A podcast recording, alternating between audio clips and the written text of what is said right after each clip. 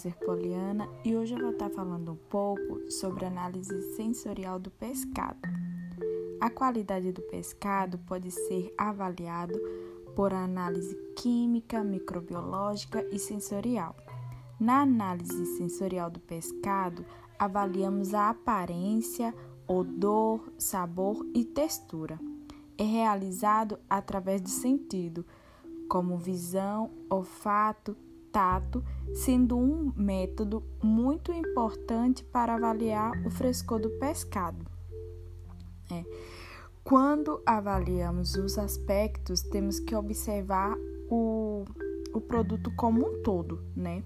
A textura da superfície. A musculatura tem que ser resistente, o ventre cilíndrico e inalterado, né? E não pode estar tá flácido. A pele tem que ser de coloração brilhante, de acordo com cada espécie, né? Tem que considerar isso. Peixes de tonalidades delicadas podem sofrer coloração em contato com o gelo, não representando decomposição. As escamas, elas devem ser brilhantes e bem aderidas. As brânquias devem estar úmidas e intactas né? É, e com a coloração avermelhada. O sabor é um item a ser analisado individualmente. As variações podem ser definidas como muito ruim, ruim, médio, bom e muito bom.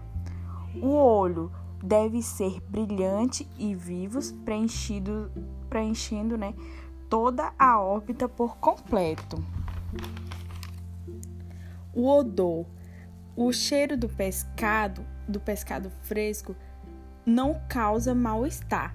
E se não estiver com mais frescor, o odor torna-se forte e intenso, causando um incômodo à pessoa que está analisando o, analisando o produto, né?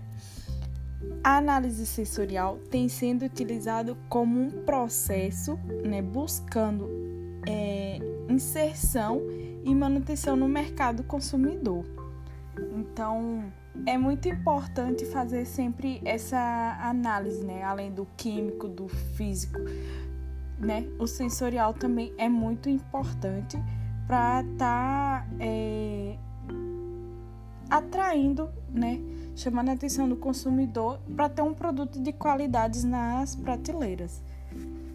Muito obrigada.